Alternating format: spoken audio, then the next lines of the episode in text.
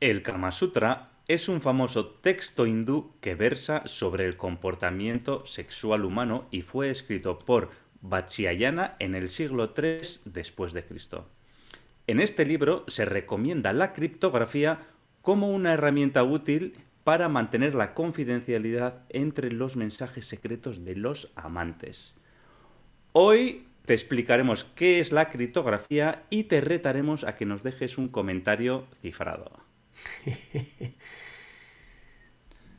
¿De qué pensabas que iba a hablar Iker hoy? eh? Me estaba poniendo contento ya, Hitor. Oye, Iker, y ya que está relacionado con la criptografía, ¿qué te parece si metemos el Kama Sutra en la biblioteca de tendencieros industriales?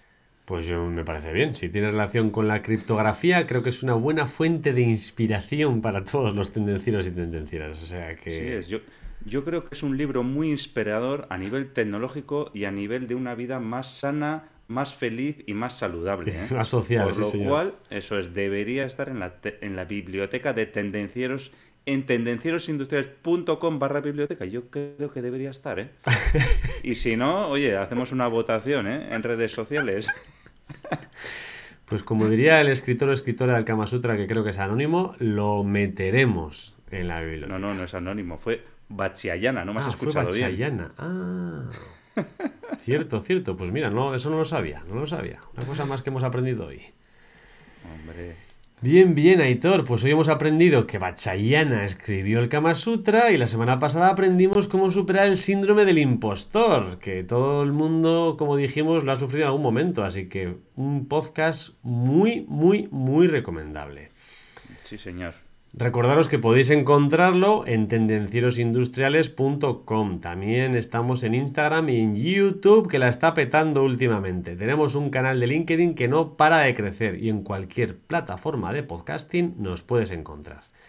Y además, pues podéis ayudar a más personas para que se aprovechen de estos sabios consejos y recomendaciones. Podéis darle al me gusta, al like, al 5 estrellas y así el contenido aparece a más gente y más gente lo podrá ver. Suscribirse es gratis y darse de baja también, pero no lo hagáis. Suscribiros. Ahí, ahí. Sin más, ¿qué? Y sin más, Ah, arrancamos, arrancamos motores.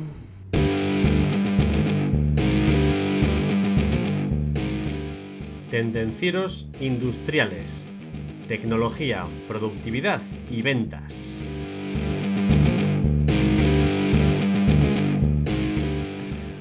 Hoy, como ya hemos adelantado, vamos a hablar de criptografía. Con la llegada de la industria 4.0, los sistemas de control han aumentado su exposición a los ataques lógicos, por lo que asegurar las redes industriales supone un reto dada la cantidad de dispositivos que se están incorporando a ella a fin de lograr procesos mucho más inteligentes y mejorar la recopilación de la información. Por lo tanto, es muy importante asegurar en la medida de lo posible tanto las comunicaciones como los dispositivos. En este sentido, la criptografía como medida extra de seguridad puede aportar grandes beneficios. Como ya hemos comentado en diferentes podcasts, cada vez se tratan más y más datos y por ello es necesario tener herramientas para mantener su integridad, seguridad y protegerlos de ataques externos. Y dicho esto, Iker, ¿qué es la criptografía? Pues vamos a empezar por el principio. La definición más sencilla de criptografía es poder enviar y recibir mensajes sin que su contenido pueda ser leído sin su clave correspondiente.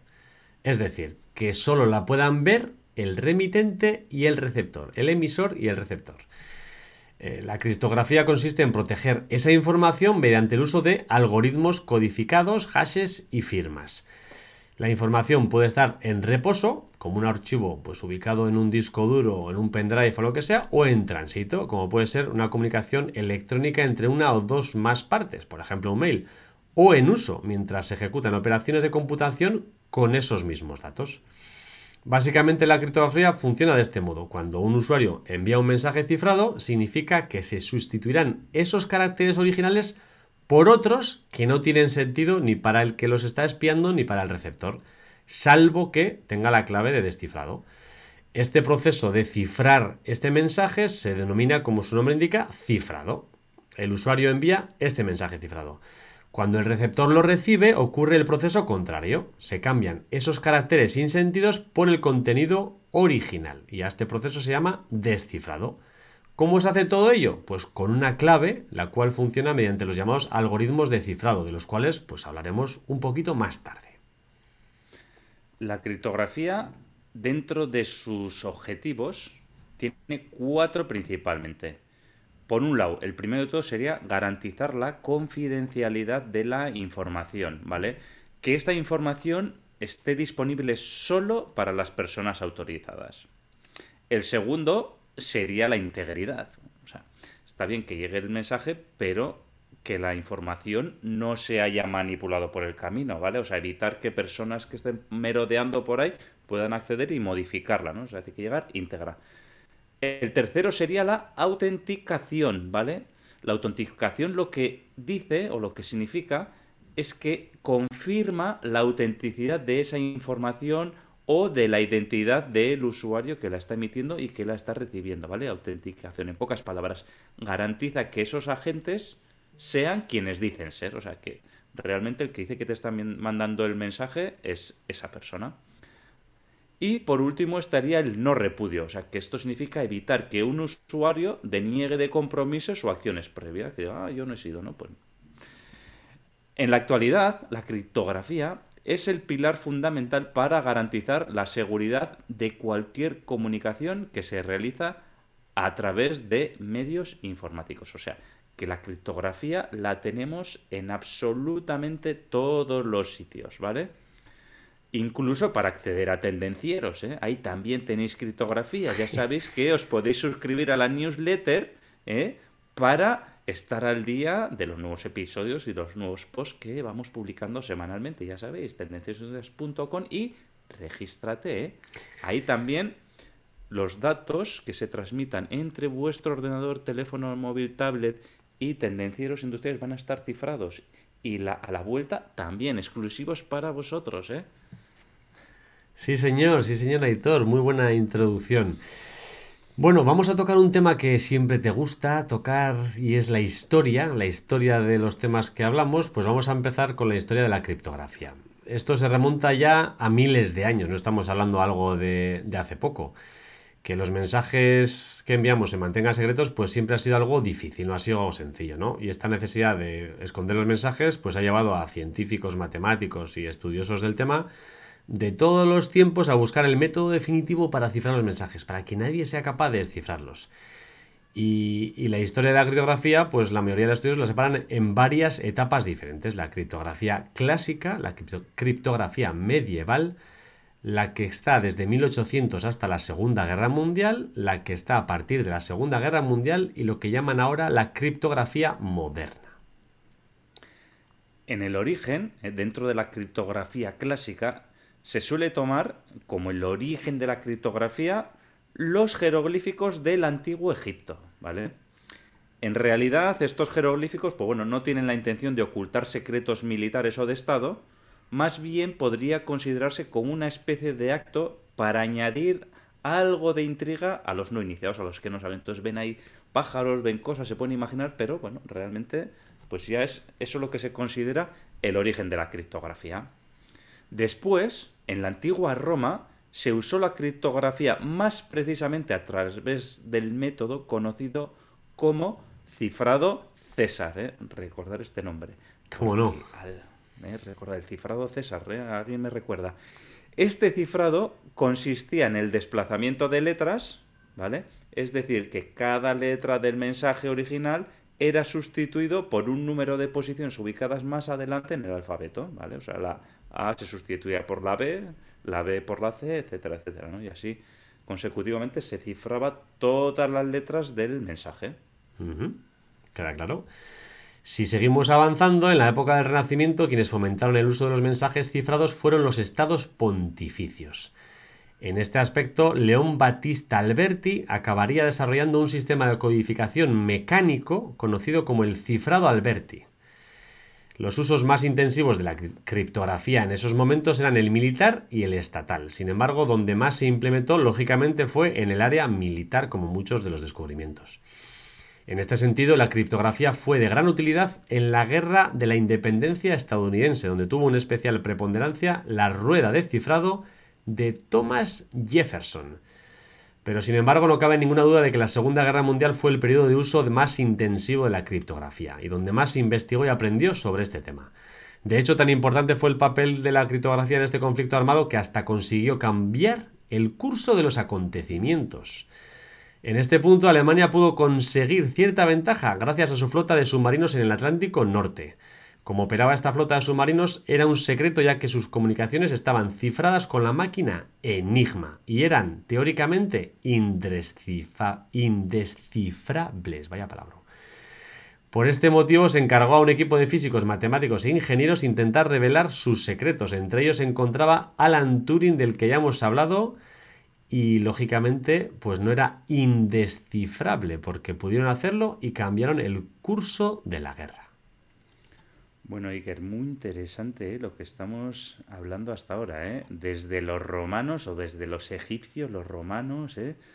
el, tema de Enigma, ¿eh? de la máquina Enigma, que siempre ha sido ¿eh? como una cosa para las películas de, ciencia ficción y no tan ciencia ficción. ¿eh?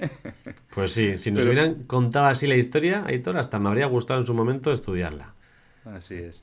Bueno, y pasado, pasados estas historias que hemos comentado, pasados estos momentos, pues bueno, llegamos hasta el año 1949, que es cuando se considera que inicia la era moderna de la criptografía, ¿vale? Fue en este año cuando Claude Shannon publicara el artículo llamado Communication Theory of Secrecy Systems, este estricto trabajo es considerado como la piedra basal de la criptografía moderna. A partir de aquí ya se puede hablar de criptografía moderna. De hecho, mucho de lo que se estudia en este tratado se sigue utilizando en la actualidad para la creación de algoritmos de cifrado cada vez más seguros y eficientes. O sea que el tío este era un auténtico coco. ¿eh? Como hemos dicho antes, Iker, eh, una vez que hemos llegado hasta aquí, pues a la biblioteca de tendencierosindustriales.com, ¿eh? tendencierosindustriales.com barra biblioteca, donde podéis encontrar el Kama Sutra, libros imprescindibles para vender más y mejor, para ser más productivos y para mejorar la marca personal y recomendaciones de los invitados de nuestro podcast. ¿eh? Y como ya sabéis, ¿eh? que estáis escuchando el podcast desde el principio, el Kama Sutra está por el interés científico en la criptografía. Eso es. Bueno, y sin más, Iker, oye, esta semana eh, no podía faltar, como siempre, Mark. Eh, y su minuto, que yo creo que se nos va a pasar un poquito del minuto, eh. va a ser el pico pico, ¿eh? El pico y minuto de Mark. bueno, vamos con él. Buenas tardes a todos y a todas. Hoy toca hablar de criptografía en la industria 4.0. No sé si sabéis, pero la parte de criptografía eh, se usa desde antes de la, época de los romanos, eh, donde se intentaban ocultar, cifrar los mensajes, sobre todo en guerras, para que el enemigo, si pillaba al, pobre que llevaba el mensaje, pues no supiera exactamente qué, cuál era el mensaje. ¿no? Eh, esto se ha ido desarrollando hasta la Segunda Guerra Mundial, donde se reunieron los mejores matemáticos, que no deja de ser una rama de las matemáticas, la criptografía, para poder desarrollar, eh, descifrar la, pues, la máquina Enigma de los alemanes y el código púrpura de los japoneses.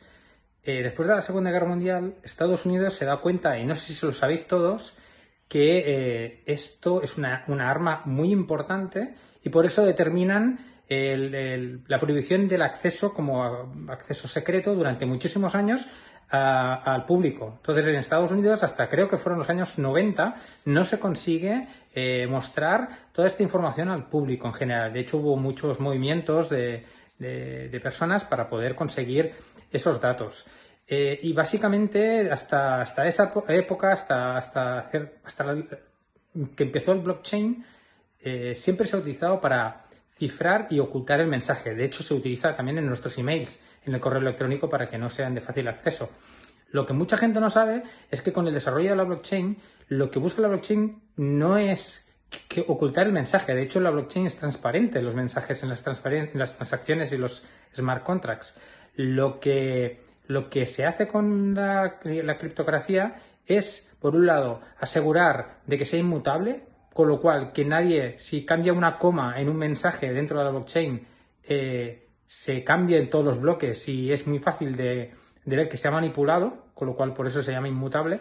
Y por otro lado, también eh, la, veracidad de los datos, es decir, que lo puedas, debido a esa inmutabilidad, le puedes dar un uso de veracidad de datos, que el, pues el fabricante puede decir que su producto está fabricado aquí y, mediante smart contracts tú puedes verificar el blockchain si realmente eso es verdad. Otra aplicación muy común en la industria 4.0 es los datos de trazabilidad. ¿De acuerdo? Para ver cuándo se ha fabricado el producto, si ha pasado todos los procesos de calidad, cuándo ha salido del transporte y cuándo se ha recibido en el cliente final. No sé, aplicaciones hay muchísimas, pero ponedme en los comentarios qué os parece. Un saludo, chao. Muy interesante, Marc ya sé que siempre digo lo mismo, pero es que es verdad, es que es muy interesante lo que nos cuentas, ¿eh? Además, las aplicaciones de blockchain es un claro ejemplo de la criptografía y de que la criptografía no siempre se refiere a cifrar los mensajes para que no lo conozca nadie, ¿eh? sino que también muchas veces es garantizar la veracidad, veracidad e inmutabilidad de esos mensajes y la autenticación también. Concretamente, ese dato también me ha sorprendido a mí, Aitor. No pensaba que la cripto iba a dedicarse en la blockchain a la inmutabilidad y, no tenía nada que ver con el cifrado del mensaje. Que el mensaje era transparente me ha llamado mucho la atención. Con lo cual, sí, sí. Muy interesante, tiene, razón. precisamente es una de las características del blockchain, como ha dicho, como ha dicho Mark. Y otra cosa también muy interesante, el tema de aplicaciones industriales para el tema de la trazabilidad, para verificar que realmente se están siguiendo los procesos adecuadamente y al cifrarlos, pues eso, garantizar pues igualmente ¿no? la eh, veracidad, la autenticidad, la no modificación, eh, bueno, todas las cositas que hemos estado comentando. Sí, por ejemplo, el tema automoción es muy importante tener la trazabilidad exacta de todas las piezas y que toda esa información con la cual se ha producido y cómo se ha producido y demás y la calidad que tiene sea inmutable, porque luego en caso de que hubiera algún accidente, pues se puede recurrir a, a tirar del hilo, con lo que es muy, muy importante que eso no se modifique.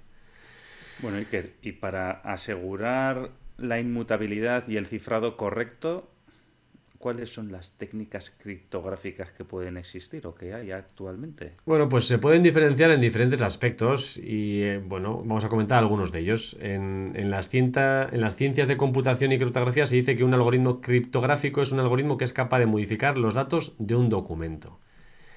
Los algoritmos modernos de encriptación están diseñados para soportar ataques para ser traspasados y para ello se basan, pues basado en esto, se basan en dos metodologías de funcionamiento. El cifrado por bloques, que al final lo que hacen es cifrar en bloques sucesivos o buffers de datos, un conjunto de datos, van cogiendo y pum, cogen un taco, un taco y van, van cifrando por bloques. Y luego está el cifrado en flujo. El cifrado en flujo es con un flujo continuo de datos. No, no es posible determinar en bloques, sino que la información va fluyendo continuamente, como puede ser pues, una transmisión de, de audio o de vídeo, donde no se puede empaquetar, empaquetar, digamos, por bloques, sino que la información es continua. Muy bien, muy interesante. Además, los algoritmos de cifrado, además de clasificarse como has comentado tú, también se pueden clasificar de acuerdo a cómo se administran sus claves, ¿vale? Esto es importante. ¿eh?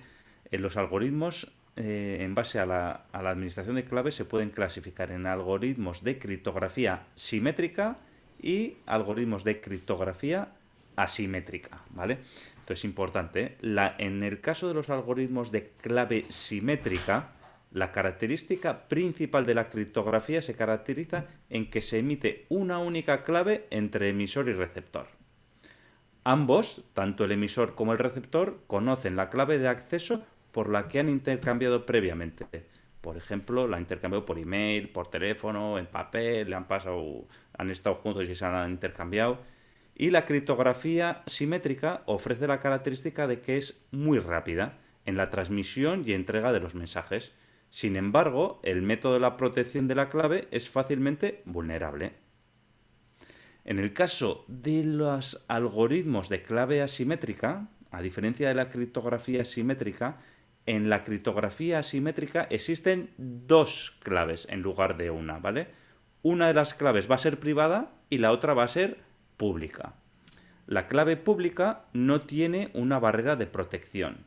Sin embargo, la segunda clave es privada y es la que cifra el mensaje. Por lo tanto, en este caso es el receptor el que cifra el mensaje. Las claves asimétricas tienen un código de encriptación que hacen muy difícil romper ese código. Además, pues otra utilidad que tenemos la criptografía es, es, la firma digital. O sea, la firma digital, este mecanismo nos asegura que tanto el emisor del mensaje como el contenido del mismo son legítimos y además el contenido del mensaje no ha sido modificado entre el envío y la recepción. Eh, cada vez vemos más y más documentos con firma digital. La firma digital consiste en la creación de un código a través de la utilización de una llave privada. De este modo, la persona o entidad que recibe el mensaje conteniendo este código puede verificar si el, remitente dice ser quien realmente es. Con ello se puede identificar cualquier mensaje que puede haber sido modificado. Con esto verificamos la autenticidad y la modificación del mensaje. Con esto conseguimos la firma digital. Bueno, Iker, y ya vamos llegando a lo que sería la última parte de hoy y que hemos dejado que es muy interesante también, porque como ya vimos en el podcast 71, ya está entre nosotros la computación cuántica, ¿vale? Y entonces la computación cuántica, como el poder de computación, como ya dijimos, es gigantesco, pues esto hace que va a haber una fase de que llaman criptografía post-cuántica, ¿vale? Entonces, eh, claro, antes o después los ordenadores cuánticos van a ser capaces de destruir los sistemas criptográficos que actualmente protegen todas las comunicaciones de Internet. ¿Por qué? Porque como tienen una velocidad tan elevada de procesamiento, pues cuando en un, un ordenador normal, eh, o por muy avanzado que sea, pues igual puedes tardar 100 años en descifrar una clave, pues con un ordenador cuántico ese tiempo pues puede ser minutos prácticamente, o segundos incluso podríamos decir. Entonces, cuando los computadores cuánticos estén a la orden del día, cuando esto suceda ya, necesitaremos haber implementado nuevas formas de criptografía que sean capaces de resistir a estas máquinas. Por eso existe la criptografía postcuántica, también mm, llamada criptografía resistente a la computación cuántica y, como hemos dicho, se refiere a algoritmos criptográficos que sean resistentes a ataques efectuados mediante computación cuántica. A este tipo de criptografía no pertenecen los algoritmos de clave pública más populares, que pueden ser superados por un ordenador cuántico suficientemente potente haciendo uso del algoritmo SOR.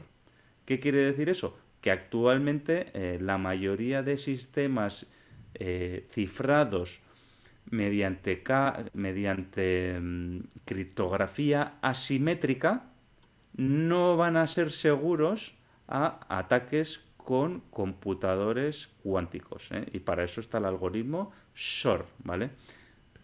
Espero que se haya entendido. He querido repetirlo dos veces, pero para que se entienda. Aunque los actuales ordenadores cuánticos experimentales a día de hoy no son capaces de atacar cualquier algoritmo criptográfico real, ¿eh? porque todavía eh, aunque sí que hay algunos eh, computadores cuánticos, pero no está desarrollado eh, plenamente el software para su utilización, ¿vale? pero bueno, es una amenaza futura. Muchos criptógrafos están diseñando algoritmos resistentes para adelantarse a esta amenaza. Entonces, en contraste a la amenaza que supone la computación cuántica para los algoritmos de clave pública o los algoritmos asimétricos, la mayoría de los actuales algoritmos simétricos, ¿vale? Que aparentemente se podría pensar que hemos dicho antes, oye, pues esto, eh, si la clave es, eh, la clave, la llave es la, la, que puede estar en entredicho y tal, pues bueno, eh, la criptografía simétrica y funciones hash criptográficas se consideran relativamente más seguros ante ataques por ordenadores cuánticos. Poco para, contrario de lo que se podía pensar mientras que el algoritmo cuántico de Grover acelera la capacidad de los ataques contra la criptografía simétrica, ¿vale? Duplicar el tamaño de la clave empleada en los mismos puede impedir estos ataques. Esto por lo que hemos dicho, ¿no? Eh, porque cada vez nos piden que nuestras eh, contraseñas sean cada vez más largas. Pues porque una contraseña de un carácter, pues bueno, son 27 pruebas. Bueno, 27 más del 0 al 1, más caracteres, pero ya me entendéis. Si ponemos dos caracteres, pues esto es, se multiplica 3, y entonces va aumentando exponencialmente la complejidad. Entonces, a medida de que vamos añadiendo más caracteres, la complejidad de eh, desencriptación va aumentando exponencialmente.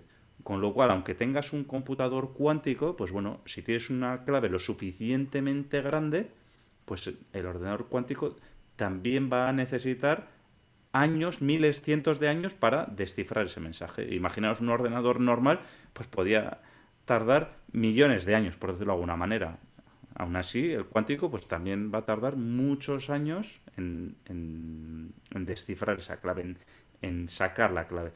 Entonces, por eso, la criptografía simétrica postcuántica no difiere significativamente de la actual criptografía simétrica. al final lo que se trata es de dar una clave lo más larga posible y que en este caso, si somos Seeker y yo el emisor y el receptor, pues él tendrá la clave y yo tendré la misma clave y em, lo que la tendremos guardada y nos la habremos dado por un medio, pues bueno, que no nadie la pueda descubrir. ¿eh? Nos la habremos dicho ahí sin que nadie nos escuche, sin que nadie nos vea ¿eh? sin que nadie sepa cuál es esa clave tan secreta.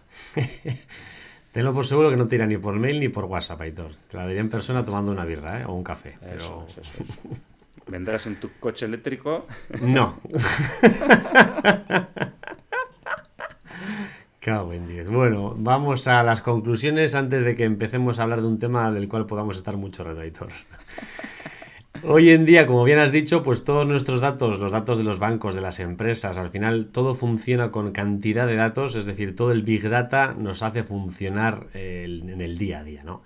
Sin este tráfico de datos sería prácticamente imposible desarrollar cualquier actividad a la que estamos acostumbrados eh, actualmente.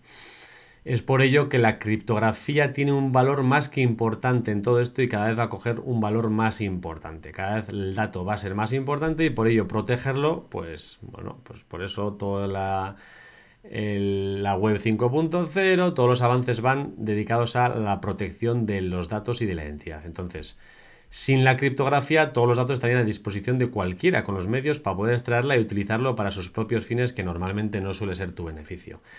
Con lo cual, sin criptografía ni habría Big Data, ni Cloud Computing, ni Internet de las Cosas, ni Industria 4.0, ni ninguno de los avances que hoy en día estamos teniendo. Con lo cual, para concluir el tema, la criptografía es absolutamente necesaria y debemos conocer cómo funciona y usarla. Y que yo creo que sin entrar al detalle técnico, yo creo que ya nos ha dado para entender qué es esto de la criptografía y tener un poquito más de conocimiento, ¿verdad? Sí. Bueno, ahora, hoy Iker pensabas que no íbamos a tener reto, porque ¿qué reto vamos a poner con esto, verdad? ¿Qué vamos a hablar? Eh, vamos a hablar como los niños ahí. ¿Qué, reto les ponemos a los tendencieros, eh? Pues sí, hay un reto, Iker, hay un reto. Cuéntame, cuéntame, ¿qué has pensado? bueno, mira lo que he pensado. Eh, hemos hablado del cifrado César, ¿vale? Sí. Que es uno de los métodos de codificación conocidos más antiguos que existen, ¿vale? Es un método muy simple, ya lo hemos dicho. Solo se cambian de posición eh, las letras del alfabeto, ¿vale? A esta transformación se le denomina ROT-N, donde N es el valor de cambio de posiciones, ¿vale?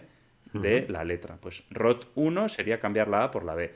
ROT2 sería cambiar la A por la C. ROT3 sería cambiar la A por la D. Y así, pues, no sigas, no sigas que te ¿vale? pierdes.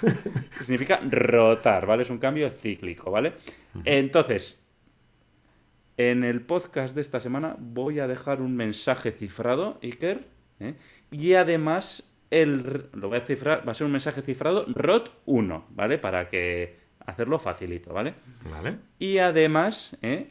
el reto va a ser a vosotros eh, tendencieros industriales, dejarnos vuestro comentario cifrado, ¿eh?